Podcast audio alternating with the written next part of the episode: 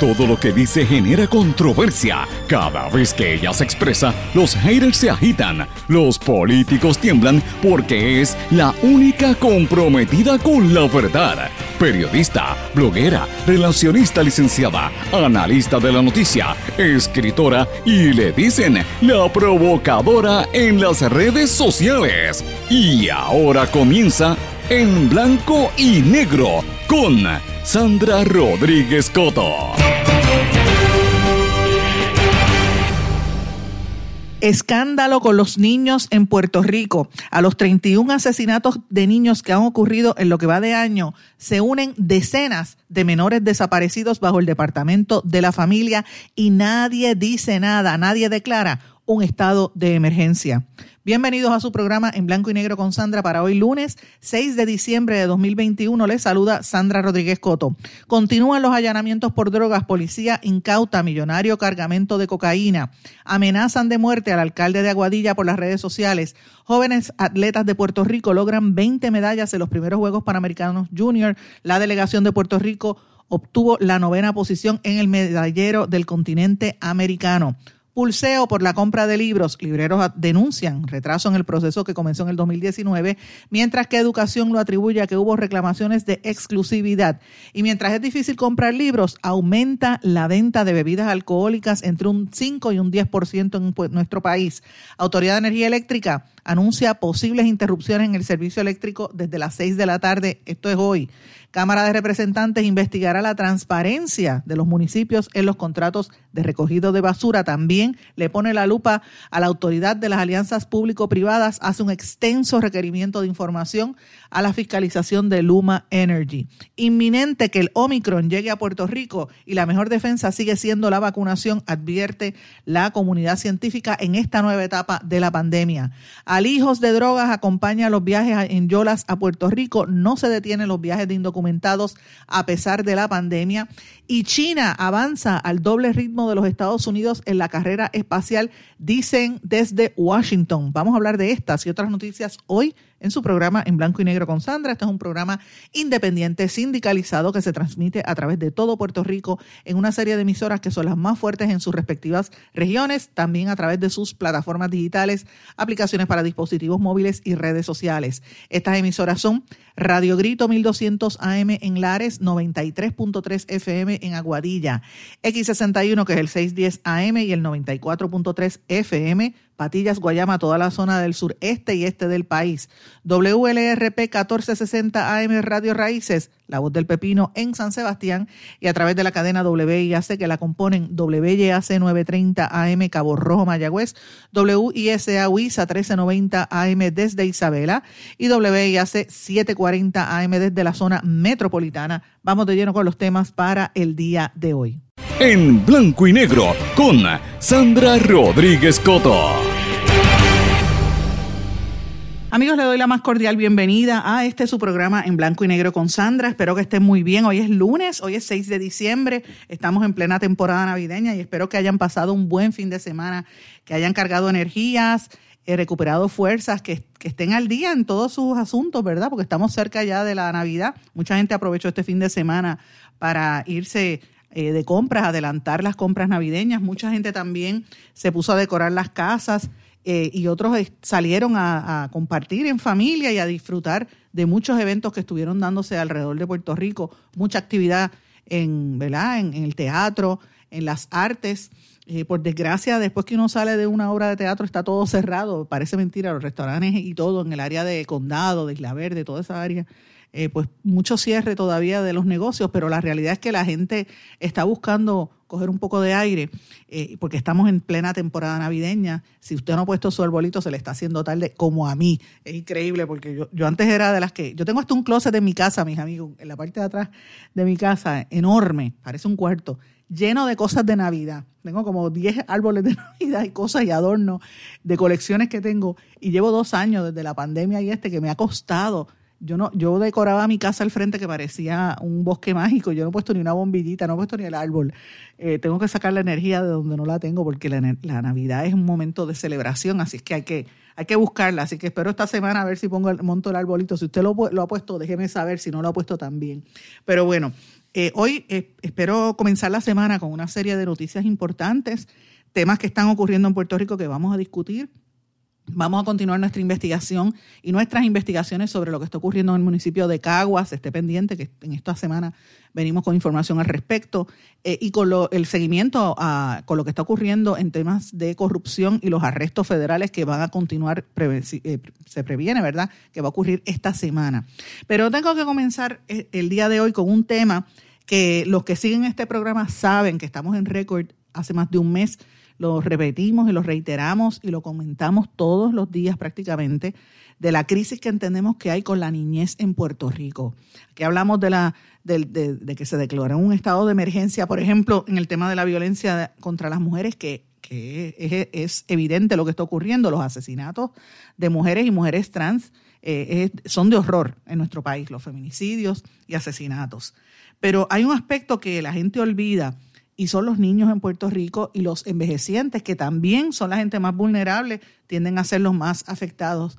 Y en este año han ocurrido 31 asesinatos de niños menores de edad, o sea, menores de, 18 años, muchos niños que aparecen maltratados, los matan sus padres, sus familiares, otros que son víctimas del trasiego de drogas, pero son menores de edad. Y yo no veo que se declare un estado de emergencia. Lo estamos denunciando hace más de un mes en este espacio ante esta crisis que, que vemos de nuestra nueva generación, que la estamos asesinando, la estamos matando. Y me preocupa, me, me, pone a pensar si de verdad esto es otro de los elementos de hacer un Puerto Rico sin puertorriqueños, como decía Edwin Miranda y como dicen todos los del chat que usted los ve ahora en la televisión y en emisoras colegas, dándose golpes de pecho de los más santurrones, cuando lo que quieren es destruir a nuestro país y aquí los permiten. Nadie habla de esta gente, de cómo han ido afectando diferentes sectores. la meta de ellos era un Puerto Rico sin puertorriqueños. Lo están logrando con el, ¿verdad? gentrification, cómo sacan a, comunidades enteras para vender propiedades a gente que no es de aquí.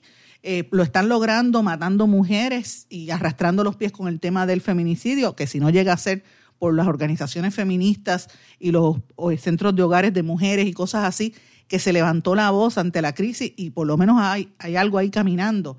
Pero, ¿qué pasa con los viejos y qué pasa con los niños? Nada, señores. 31 asesinatos de niños y nadie dice nada. ¿Dónde están los psicólogos en nuestro país? ¿Dónde están los trabajadores sociales? ¿Dónde están los especialistas? Con excepción de Marcos eh, Santana, es el único que yo escucho denunciando esto consistentemente. Más nadie defiende ni saca la boca por los niños de nuestro país.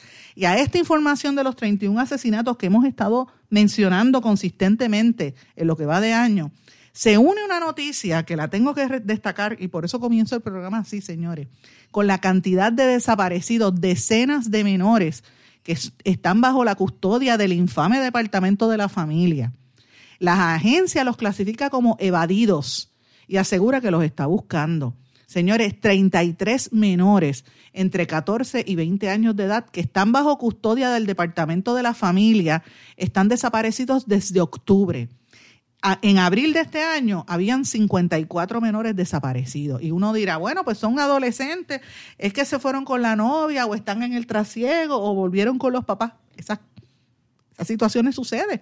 De hecho, si usted ha visto las noticias en los últimos tres meses, mire y analice cuántos casos han surgido que la policía anuncia desaparecida, una joven desaparecida, una joven, casi todas son nenas, entre 14, 13, 14 años desaparecida.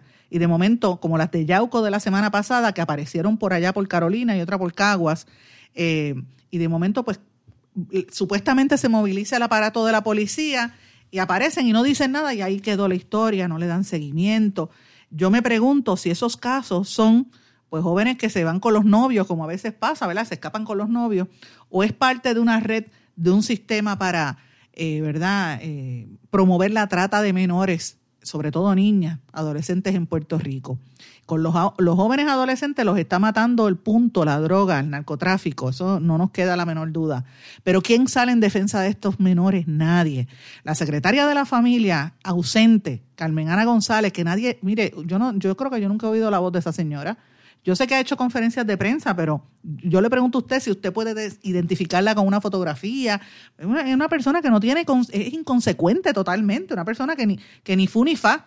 cuando debería ser alguien que esté allá afuera todos los días eh, recalcando, remachando, haciendo ruido para que le presten atención al Departamento de la Familia. Miren, Departamento de la Familia, la semana pasada hablaban de la, de la escasez de fondos, de que no tienen eh, dinero suficiente, de que no tienen personal. Siempre ha sido así. Pero uno esperaría un jefe, un secretario del Departamento de la Familia, que fuese vocal, que la gente lo viera, que estuviese allá afuera defendiendo su, su agencia, pero no entonces ella se queda callada, sí, un ñeñeñe, señores, un ñeñeñe, cuando vemos, eh, estamos denunciando esta situación de los menores, 33 menores desaparecidos, 31 eh, asesinados en lo que va de año y ella no dice nada. Eso es lo que nosotros, de verdad, honestamente, ¿qué es lo que pasa con la mediocridad que hay en este gobierno? Es horrible, es horrible lo que está pasando aquí, nos están asesinando a los niños y nadie dice nada. Es como si no importara. ¿Será porque no votan? ¿Por eso que no les importa a nadie?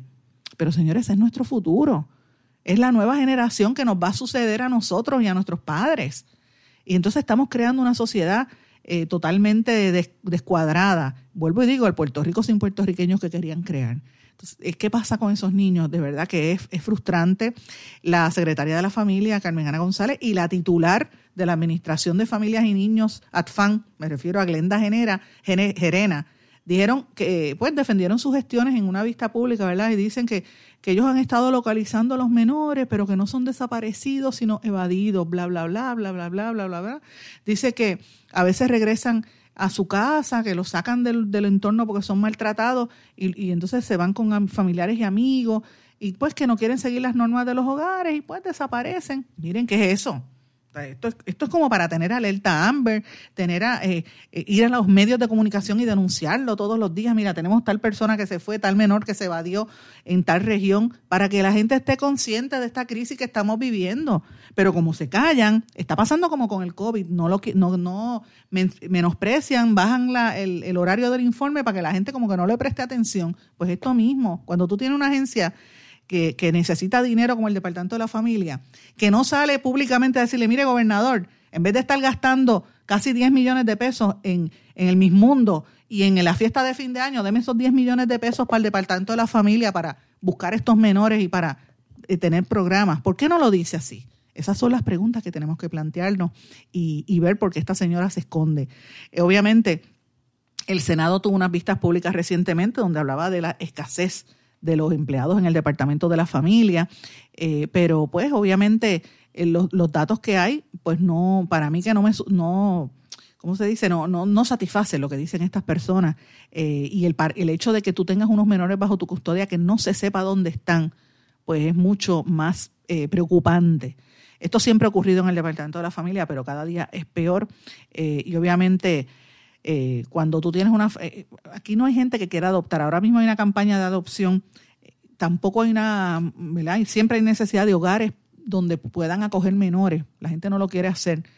Eh, y, sabemos que ahí hay un reto en cuanto a esto, pero si tú no tienes una agencia que sea vocal, que esté buscando públicamente crear conciencia de estas cosas, pues cuando hay emergencias como esta, no los mencionan. Eh, de verdad que me da mucha pena. El colegio de abogados, el colegio de abogados que tiene una comisión eh, a nombre de la prestigiosa abogada Rosa Ward, eh, que falleció hace un tiempo, sobre el derecho de familia, han estado hablando de que, que cuando se les llama evadidos a estos menores en vez de desaparecidos, porque, porque implica, según la definición del diccionario, que la persona eludió afrontar una, una dificultad, eh, lo hacen es como para menospreciarla, le, prestan no le prestan la atención, ¿verdad? Eh, y no es que el menor hizo algo malo y se evadió, porque está bajo, bajo, se supone que debería estar bajo custodia, no está, no está reteniendo su libertad en un hogar sustituto, la custodia provisional del Departamento de la Familia, que tiene que defender su, su bienestar. Así que pudieron haber utilizado otra, otra palabra para no decirle evadido, que es un término bastante negativo. Eh, tengo que mencionarles también cómo tú vas a, mover los, ¿verdad? el personal que tienes, el poco personal que tienes para atender los casos de maltrato de menores y a la misma vez atender esta situación. Yo creo que el departamento requiere mayor atención, mayor interés, empezando por una, un titular del departamento de la familia que se sepa quién es, que no sea un alien, que no sea una persona eh, ¿verdad? Un, ente allí un, que no habla, no respira y no dice nada, porque nadie sabe ni quién es. De eso es que se trata. El, el representante independentista Denis Márquez ha estado en una pesquisa legislativa sobre el Departamento de la Familia y este asunto, y vamos a estar pendientes. Ellos, están investigando los hogares sustitutos, que también siempre ha habido ahí un problema. A mí me parece que esto hay que aplaudirlo del representante Denis Márquez y de los que estén en este proceso, porque estamos hablando de la población más vulnerable jóvenes y niños desde 11 años que están, eh, como ellos dicen, evadidos, escondidos. Eh, y esto, pues, de verdad es que es, es, preocupante. Me, me, duele empezar la semana así, para mí que esto es una declaración, eh, urge una declaración de estado de emergencia que no la veo en ninguna parte. Y pues quise comenzar el programa porque de esta manera, porque estamos en plena temporada navideña y esto debería ser uno de los temas principales. Pero bueno, hay que atar a esta dejadez del gobierno y esta mediocridad en la Secretaría de la Familia. Hay que atarlo a los problemas sociales que vivimos. Llevamos varias semanas es más, desde el verano hablando del alza en la criminalidad y todo lo que estamos viendo, incautaron aquel submarino hace unos meses, la semana pasada creo que fueron como treinta y pico de millones en droga. Señores, este fin de semana la policía incautó un cargamento de cocaína y arrestaron a dos personas en Manatí. El, cargamento fue por casi, valorado en casi 2.4 millones de dólares. Lo cogieron los agentes de FURA en la división de Vega Baja y Arecibo y también habían gente de la Federal Homeland Security sea, estamos hablando de cómo se mueve la droga. Yo menciono este tema porque es importante que analicemos todo el entorno social. O sea, está entrando demasiada droga, por eso yo enfatizo en este tema de narcotráfico en nuestra región, Puerto Rico Dominicana, y las Vírgenes. O sea, Puerto Rico Dominicana, Vieques, Culebra y las Vírgenes. Ese es el, ese es el mercado de la droga. Cuando pasa tanta droga y entra tanta droga, imagínense toda la que no vemos.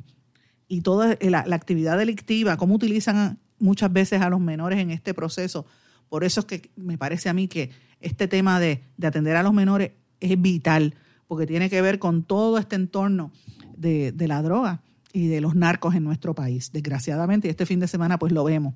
Tengo que mencionar también que este fin de semana el alcalde de Aguadilla, Julio Roldán Concepción, alcalde joven, nuevo, muchacho joven, eh, dio a conocer, se dio a conocer que a él lo amenazaron por las redes sociales y le dieron le, concedieron una orden de protección a él y a su familia contra un individuo que presuntamente lo amenazó de muerte. La jueza Dinora Martín Jau eh, le, expidió la orden de protección y agentes del Cuerpo de Investigaciones Criminales eh, estaban buscando emplazar al individuo. El caso fue referido a la División de Crímenes Cibernéticos.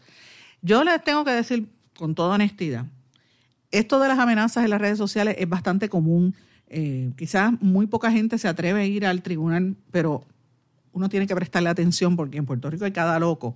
Eh, hay que prestarle atención a esta situación y me parece que la policía tiene que ser un poquito más, ágil en este proceso, pero por desgracia pues no tienen los recursos necesarios a veces en, crímenes cibernéticos. Yo lo digo porque yo en varias ocasiones tuve que ir y, como que se tardaban.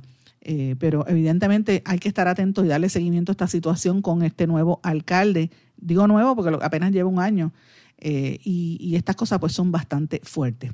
Señores, hablando de, criminalidad y hablando de niñez y hablando de toda esta situación que nos está ocupando, fíjense, muchos problemas que tiene Puerto Rico responden a la falta de educación, a, cómo la educación no es la prioridad y, y, se le da tanto dinero al Departamento de Educación y se vota por diferentes renglones o no se usa adecuadamente por este pulseo que hay, por eso que no han confirmado al secretario, porque están los dos partidos políticos viendo quién es el que tiene el control en esa agencia.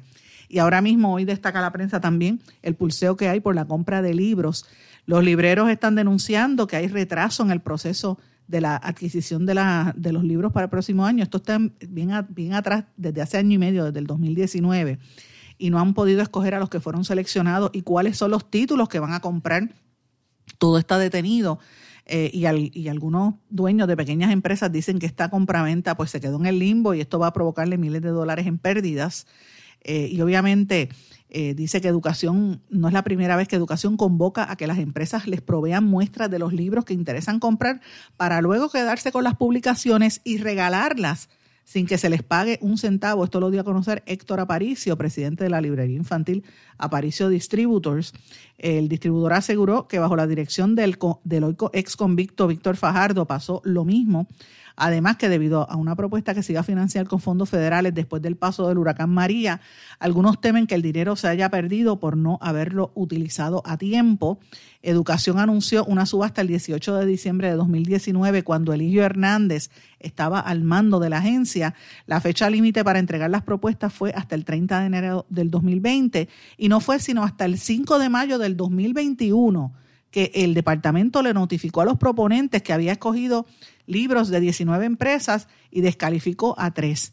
Entre los seleccionados, unos 10 son empresas de Puerto Rico. En la carta firmada por el actual secretario Eliezer Ramos, se especifica que habrá acuerdos formales con cada empresa, pero todavía no se sabe, ¿verdad? Los van a financiar con, los, con el dinero que viene de los fondos Restart. Eh, y obviamente se han otorgado millones de dólares. Eh, hasta ahora, cuando Wanda Vázquez era gobernadora, el gobierno federal le había dado una extensión hasta agosto de este año para el uso de 589 millones de dólares de fondos federales después del huracán María. Todavía no lo habían usado. Siete meses después todavía no se sabe quiénes son. Y hay un pulseo por estos contratos con el Departamento de Educación. Pero fíjense, la lentitud con la que actúan, ¿verdad? Por los intereses que hay ahí eh, y todo lo, lo, que ha ocurrido, pandemia y todo lo que ha ocurrido en el departamento, cuando debería ser la prioridad, ¿verdad? Porque cuando usted quiere echar un país hacia adelante y una sociedad hacia adelante, lo primero es la educación. Y fíjense el retraso en, una cosa tan sencilla como comprar unos libros, ¿verdad? Tres años y medio es terrible. Eh, y esto, pues, imagínense, si no tienen los libros, cómo deben estar en esas escuelas esas maestras y cómo deben estar esos niños en ese proceso educativo para que usted vea cómo está la deja de, ah, pero rápido el dinero para los contratistas está enseguida. Fíjese la diferencia. Y añádale a esto, eh, yo digo, la dificultad para comprar libros y para para educar a los niños del país. Sin embargo, miren, la rapidez con la que se, ven, se beben y se venden bebidas alcohólicas en Puerto Rico. Aquí están hablando de una, un crecimiento vertiginoso en la venta de bebidas alcohólicas. Aquí un crecimiento entre un 5 y un 10%. O sea, todo el mundo es la beberata. La categoría de cerveza es lo más que ha crecido este año en esta época navideña, casi un 10% de, crecimiento. E, esto lo dio a conocer eh, el gerente de mercadeo de la cervecera de Puerto Rico.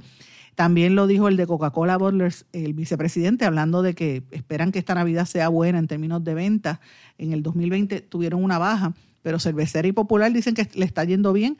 Según la firma Professional eh, Market Research, la empresa que ha medido los productos faltantes en la isla por los, pasados 30 años, en, en, las categorías de out stock durante todo este año ven un 14.4% de out stock en, en licores. Así que imagínense, Departamento de Hacienda ha tenido un aumento de casi 11% en, en los recaudos por concepto de bebidas alcohólicas en comparación con el 2020. Hasta ahora llevan 24 millones en recaudos en Hacienda, imagínense. Esto quiere decir que la gente todo se lo está bebiendo en ron y no aparecen los, no aparecen los libros para los estudiantes, no aparecen, eh, ¿verdad?, interés en atender y, y, y tratar el tema de los niños que están desaparecidos los niños que están eh, asesinados, atender la violencia de los menores, atender la, educación de los menores, pero sí aparece para la bebelata. De eso que estamos hablando, señores. Ese es el problema que tiene nuestro país. Nuestras prioridades no están ahí. Eh, tengo que mencionarles varias cosas también. Nos vamos a quedar sin lujo y a partir de las seis de la tarde. Esté pendiente porque ya alertaron que vienen. Eh, hay una, hay ha habido unas averías en, en Luma y en la Autoridad de Energía Eléctrica. Así que esté pendiente porque posiblemente nos quedemos sin servicio eléctrico. Hoy lo estaba anunciando Energía Eléctrica, la Autoridad de Energía Eléctrica, a partir de hoy a la, desde ayer a las 6 de la tarde y hoy durante todo el día. Supuestamente iba a haber fluctuaciones de luz en todo nuestro país. Así que esté atento a esa situación. Me voy a una pausa. Cuando regresemos vamos a hablar de lo que está pendiente en la Cámara de Representantes y vamos a hablar también del especial del Banco Popular. No sé si lo vieron. Voy a una pausa, regresamos enseguida. No se retiren, el análisis y la controversia continúa en breve, en blanco y negro, con Sandra Rodríguez Coto.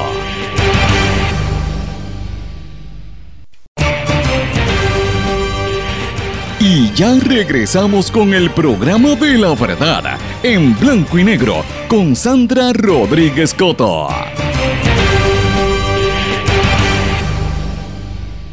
Regresamos en blanco y negro con Sandra. Bueno, la Cámara de Representantes dice que va a anunciar la transparencia de los municipios en los contratos para el recogido de la basura. Van a iniciar unas vistas públicas en formato de mesas de trabajo. Esto lo dio a conocer el presidente de la Cámara de Representantes, Rafael Tatito Hernández, en el día de ayer y lo destaco hoy porque me parece que es importante que se toque este tema. Lo está haciendo Tatito Hernández con el representante Juan José Santiago, que preside la Comisión de Autonomía Municipal. Pero mira qué casualidad traen este tema ahora cuando está en el meollo el arresto de, ¿verdad? La, la, renuncia del alcalde de Cataño y todo lo que ha estado ocurriendo con los alcaldes que se le imputa una serie de irregularidades con los contratos de, del recogido de basura eh, y la empresa esta de Santa María, que es un alto funcionario del Partido Nuevo Progresista, eh, y que también tenía vínculos con el Partido Popular Democrático, alcaldes populares y alcaldes PNP, que se ha quedado con ese negocio. De hecho, desplazó a las otras empresas de recogido de basura y se quedó con el negocio de, esto. Y ahora es que van a, investigarlo. Así que vamos a estar atentos a esta investigación, que, que, de hecho va a haber mesas de trabajo con otros temas, además de, de esa situación. Van a hablar, van a tener gente de la Agencia Federal de Protección Ambiental, la Oficina del Contralor, Justicia, Ética, el sector ambientalista, los dueños de vertederos, todos esos temas van a estar hablándose en, este formato de mesas redondas desde el jueves de esta semana hasta el miércoles de la próxima semana que van a estar hablando de esta situación. Eh, y me parece bien importante porque recuerden después del paso del huracán María y cuando los terremotos también, lo mucho que se tardaron en recoger los escombros. Ustedes recuerdan aquella época. Desde esa época ha habido problemas con, con eh, eh, este negocio, ¿verdad?, de manejo de, desperdicios sólidos, considerando que tenemos un montón de vertederos que no, no, funcionan, 22 vertederos si no me equivoco. Así que todo este tema va a traer muchísima información en los próximos días. La Cámara de Representantes también está poniéndole el ojo a la Autoridad para las Alianzas Público-Privadas y le hizo un extenso requerimiento de datos y de información a Luma Energy. Ahí obviamente está el representante Luis Raúl Torres encabezando estas peticiones Así que vamos a estar pendientes en el tema de las de específicamente eh, las, las, facturas eh, y cuestionándole el hecho de que la gente de Luma y los ejecutivos de, las alianzas público-privadas hayan, hayan permitido que Luma gastara 4 millones de dólares en facturas de bebelata de ron. Sabrá Dios si esas facturas de Luma eh, hay que atribuírselas al aumento en las ventas de bebidas alcohólicas que mencioné en el segmento anterior, porque parece que todos se lo bebieron en Luma con fondos públicos pagados por usted que me está escuchando. Quizá usted está sin luz hoy en día, para que usted recuerde que eso es Luma y la privatización de la Autoridad de Energía Eléctrica, lo mal que lo hicieron. Yo no estoy diciendo que Energía Eléctrica era lo mejor, no lo era. Había que cambiar la forma en que Energía Eléctrica estaba funcionando, pero regalarle el contrato a Luma por tantos años para que lo gastaran y encima gastaran cuatro millones de pesos en facturas de bebidas alcohólicas. Hmm, aquí nadie dice nada. ¿Qué pasa con los 900 vehículos en el limbo de la Autoridad de Energía Eléctrica? Ese es otro tema también importante eh, y todo lo que ha estado ocurriendo. Así que esas son algunas de las noticias que también van a, estar eh, discutiéndose en los próximos días. Señores, que ustedes que me están escuchando, ¿vieron el especial de Popular, del Banco Popular ayer? Les pregunto. No sé si lo vieron, no lo vieron, déjenme saber, me escriben a través de las redes sociales o en el correo electrónico en blanco y negro con sandra arroba gmail.com. Yo soy asidua de ver esos especiales, los he visto todos desde que comenzaron, eh, porque hacían, ¿verdad? La época de las guácaras, creo yo, cuando la época de, mis papás o algo así, habían hecho un especial con Rafael Hernández, después dejaron de hacer los especiales y los volvieron a hacer hace como 25 años.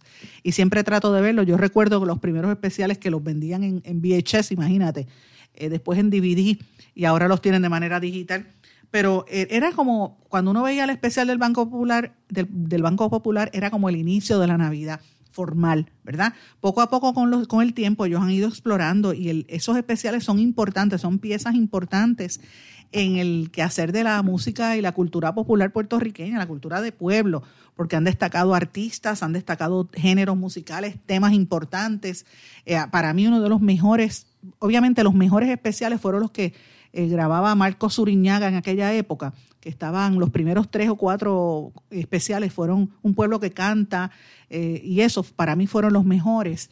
Me gustó muchísimo el especial de Raíces sobre la herencia afro, eh, hace muchos años que lo hicieron. Estuvo muy bonito aquel especial también. Y han tenido unos cuantos aciertos. Yo recuerdo el primer especial donde le dedicaron gran énfasis a la diáspora puertorriqueña Eh, y eso generó crítica. Siempre la gente los critica, porque siempre busca lo que hay y lo que no hay.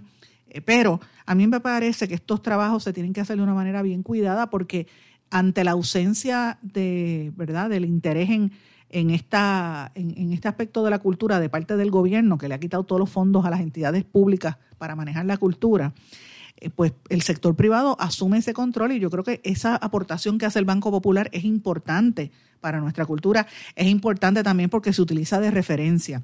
Y yo estaba esperando con muchas ansias este especial porque se le dedicaba por primera vez a las mujeres en la música puertorriqueña. Eh, y yo pues estaba, yo decía, bueno, estamos un año donde finalmente se reconoce el, papel de las mujeres. Y tengo que decir que tuve como mixed feelings con el especial. Eh, lo vi lo encontré precioso algunos aspectos del, aspecto visual. Obviamente ahí está Euskadi, el, uno de los directores que, que trabaja en la parte visual, ¿verdad? Y editor. Euskadi, no me acuerdo cuál es el apellido de Euskadi, pero lo conozco hace bastante tiempo. Eh, es un experto en estos temas. Estuvo muy bonito a nivel visual, de contenido visual, los colores la utilización de las flores, o sea, flor era como una metáfora de la mujer, estuvo bien bello esa parte, me encantó, muy bien logrado en términos de, ejecución y de música también muy bonita. Para mí fue extraordinaria la participación de la cantante Ile, que eh, mucha gente dice, pero ¿quién es esa? Pues mire, Ile es la hermana de Residente, el de Calle 13, una muchacha que está rompiendo esquemas y ha ganado Grammy y ha tenido mucho éxito internacional. Quizás aquí usted no la escucha tanto en la radio porque es bastante combativa, pero es una gran cantante. Ana Isabel, que es súper talentosa, está dando, poniendo el nombre de Puerto Rico en alto en el teatro musical en Broadway también, es extremadamente talentosa, me encantó.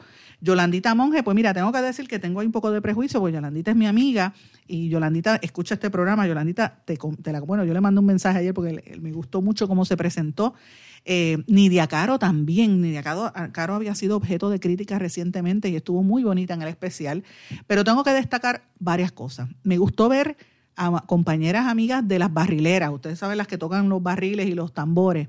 También vi algunas de las muchachas de plena combativa, que ustedes saben que la música la hemos puesto en este programa. Lucecita Benítez, sin lugar a dudas, sigue siendo nuestra voz nacional. Señores, Lucecita Benítez, qué vozarrón eh, a pesar de la edad, porque ella ya está entradita en años y cantó precioso, me gustó mucho verla. Eh, se ve mayor Lucecita, pero el, legado de Lucecita en la música es indiscutible. Tengo que destacar también la voz de Chabela Rodríguez. Para mí, Chabela es una diosa.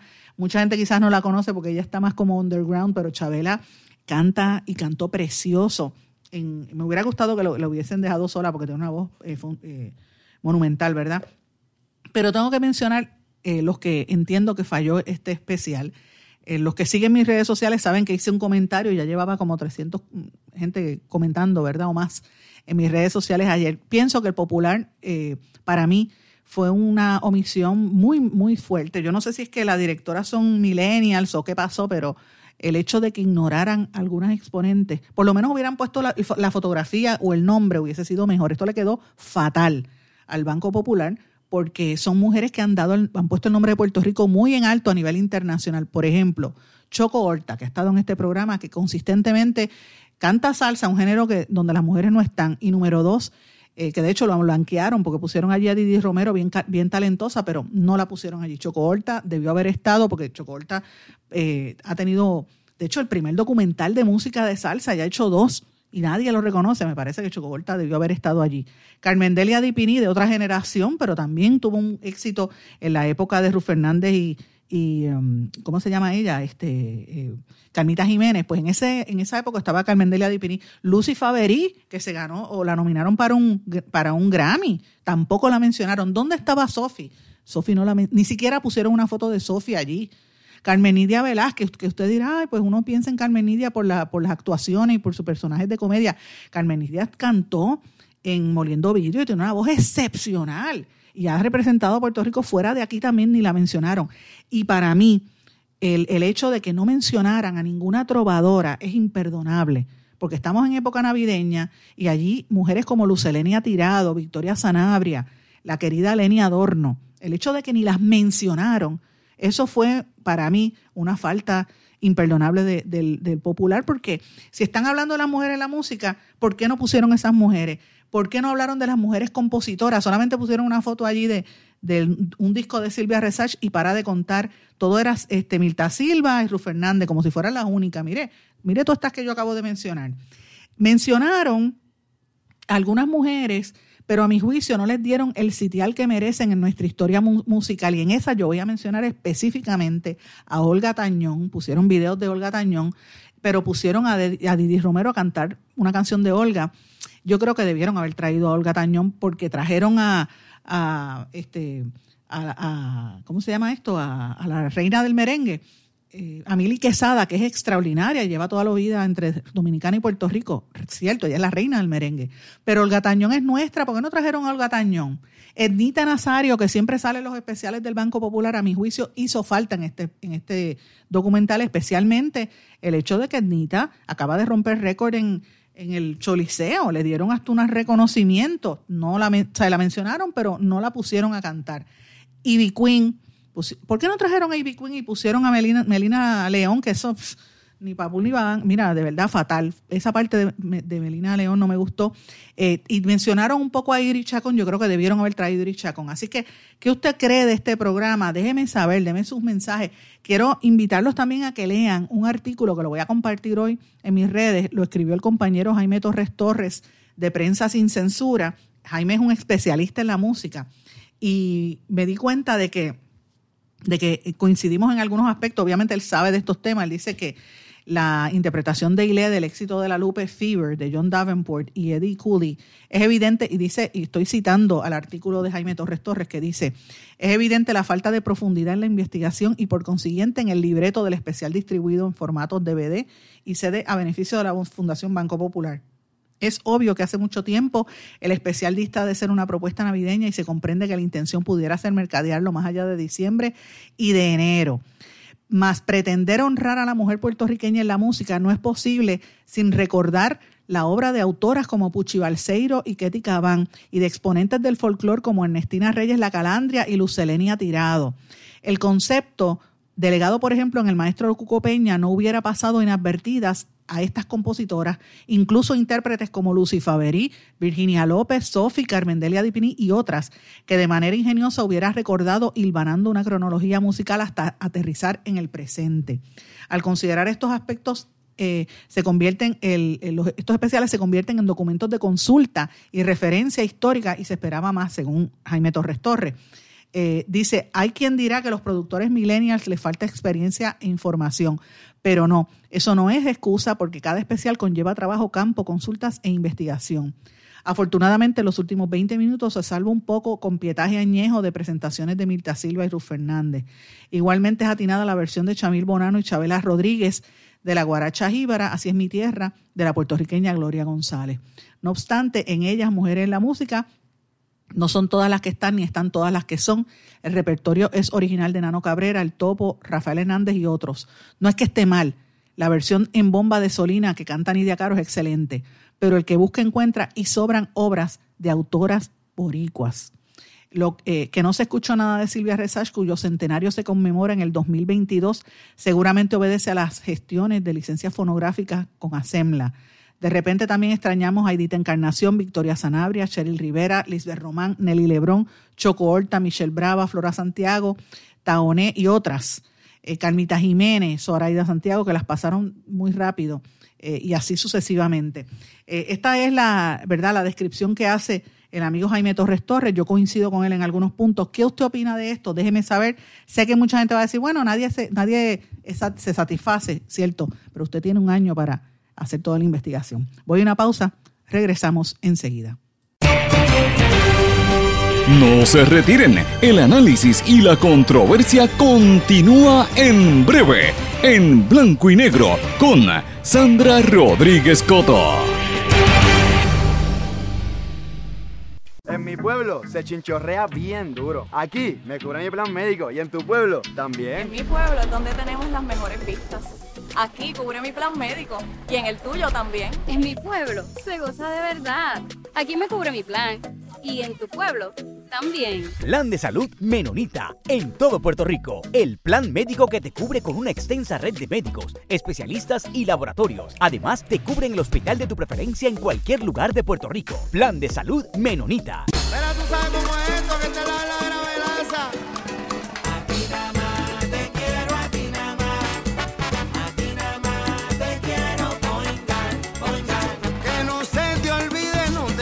podrás olvidar.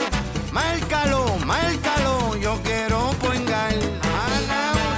Quiero a ti sin miedo. Yo quiero. Quites el dolor de cabeza con sus obligaciones de contabilidad con los servicios que presta Villalba y Villalba Company. Directo, personal y con sensibilidad humana. Lo que se busca en un verdadero asesor de contabilidad para todo tipo de servicio de contabilidad, pago de IBU, pago de nómina, informes trimestrales y anuales y otros. Ofrecen servicio directo personalizado. Villalba y Villalba Company. Para orientaciones, su teléfono el 939-336-5774. 939-336-5774. Y ya regresamos con el programa de la verdad en blanco y negro con Sandra Rodríguez Coto. Regresamos en blanco y negro con Sandra. Bueno, una de cal y otra de arena. Les hablé del especial de Popular, ¿verdad? Cada cual tendrá su opinión y yo sé que Jorge Seijo estaba por allí y me comentó incluso, me dijo el amigo Jorge Seijo que, que nadie está satisfecho, nunca se puede complacer a todo el mundo, ¿cierto? No se puede complacer a todo el mundo, Jorge, pero si tienen el tiempo para investigar, pues debieron haber hecho, creo yo, incluido, debieron haber incluido gente que de verdad ha respaldado más a Puerto Rico y debieron haber puesto música canciones de cantautoras, compositoras puertorriqueñas también. Pero bueno, eh, además de esto del Banco Popular, quería destacar otra información importante, señores, eh, y esta, como digo, una de cal y una, una de, arena. La delegación de Puerto Rico logró la novena posición en el medallero ah, del continente americano en los primeros Juegos Panamericanos Junior los atletas puertorriqueños lograron 20 medallas. Esto es súper importante. Y los protagonistas fueron en varias categorías, así que en bolos individual, en bolos eh, femenino individual también, salto a lo largo, eh, 10.000 metros, en dobles masculinos, en karate, o sea, en baloncesto también, en tenis, taekwondo, voleibol de playa. También en, en, ganaron, de hecho en voleibol de playa ganaron medalla de plata, que es importante también. En, como dije, judo mencioné. Eh, y obviamente el softball femenino en arco. O sea, los atletas puertorriqueños dieron un, gran, me parece a mí, una gran demostración y me parece que hay que aplaudirle toda su gestión a todos estos muchachos jóvenes. Así que vaya mi felicitación para todos ellos. En estos próximos días espero tratar de hablar con alguno de estos para traerlos aquí al programa. Pero bueno, eh, quiero mencionar también brevemente que miembros de la comunidad científica en Puerto Rico están admitiendo, están advirtiendo que hay que prevenir, que usted todavía no baje la guardia con la cuestión del coronavirus, que es inminente que el Omicron va a llegar a Puerto Rico. Eso es inminente porque ya está en Estados Unidos, es cuestión de tiempo. Y como aquí esto está todo abierto, la gente entra como le da la gana por el, por el aeropuerto, por más que hablen, sigue entrando y viajando gente. Eh, evidentemente hay que tener cuidado. En Puerto Rico hay 748.104 personas que actualmente requieren un refuerzo de la vacuna contra el COVID y los científicos están exhortando a que se vacunen, ¿verdad? Eh, como, o que le pongan los, los, boosters de las vacunas que tienen. Si usted tiene las primeras dos, tiene que ponerse la tercera. Yo no me la he puesto, estoy a punto de hacerlo en estos días, vamos a ver. Eh, pero es importante que se haga porque la situación demuestra que aunque tenemos más de un millón de personas eh, vacunadas, todavía por lo menos hay 1.3 millones de personas que requieren de los refuerzos, casi 1.2 millones, eh, 333 mil. Así que es importante que, la gente pues empiece a hacerse estas pruebas y que, y que se ponga la vacuna si no, no está al día, porque es la única manera eh, de tratar de, correr, de, de, de aguantar un poquito esto. La vacuna no es una solución, la vacuna requiere mayor difusión y mayor explicación de las repercusiones de la vacuna. Yo estoy de acuerdo con todo esto, pero es lo único que hay. Usted tiene que estar pendiente, recuerde, a lavarse las manos y a mantener el distanciamiento y más que nada a utilizar la mascarilla. Yo ayer estaba en el supermercado haciendo compras y cuando voy a entrar, frente a mí una señora caminando como Pedro por su casa sin la mascarilla. Y pues quizás cuando tú estás al aire libre, te la, porque del estacionamiento al supermercado se quitó la mascarilla, pero cuando tú vas a entrar, te la tienes que poner. Y la señora, bueno, los muchachos en la entrada del supermercado le dijeron, mire, no, no, se la tienen que poner. Y la señora se puso brava y se viró y se fue. Y yo, pero pues, se tiene que poner la mascarilla por, por respeto. Y esa es la regla que hay, así que vamos a mantenerla, señores. Bueno, quiero mencionarle una nota también que lo ato a lo que dije al principio del programa. Esto es una noticia que trasciende de República Dominicana. La, la saca el listín diario y el periódico Hoy de cómo los alijos de drogas acompañan los viajes en Yolas a Puerto Rico.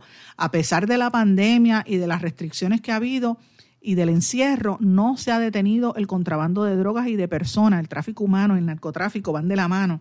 Y dice que desde el 2018 para acá el narcotráfico incrementado con el uso de las embarcaciones que pretenden llevar indocumentados a Puerto Rico y cargar grandes y millonarios eh, cargamentos, alijos de droga.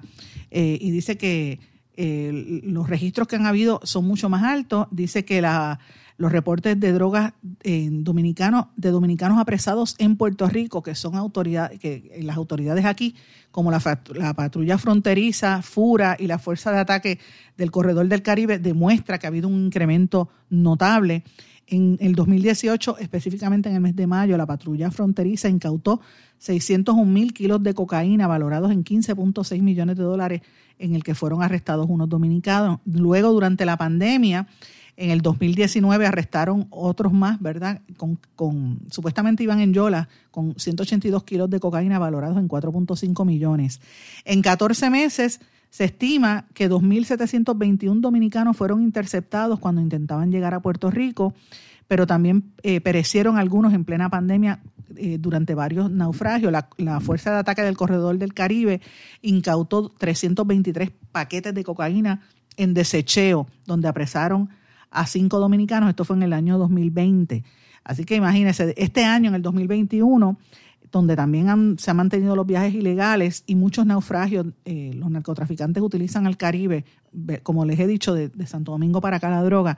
En mayo apresaron a dos dominicanos con 1.600 kilos. En septiembre, 25 millas náuticas de Aguadilla apresaron a otros dos eh, dominicanos con 8 kilos de droga y ese mismo mes a otros dos dominicanos adicionales con 250 de kilos en el sur de Puerto Rico. Así que imagínense todo lo que está entrando. Y le estoy dando la información que ofrece la prensa dominicana. ¿Qué pasa que aquí no hablan de esta situación? El, el gobernador estuvo en República Dominicana la semana pasada. Entonces, miren qué cosa más interesante, como ellos destacan esto.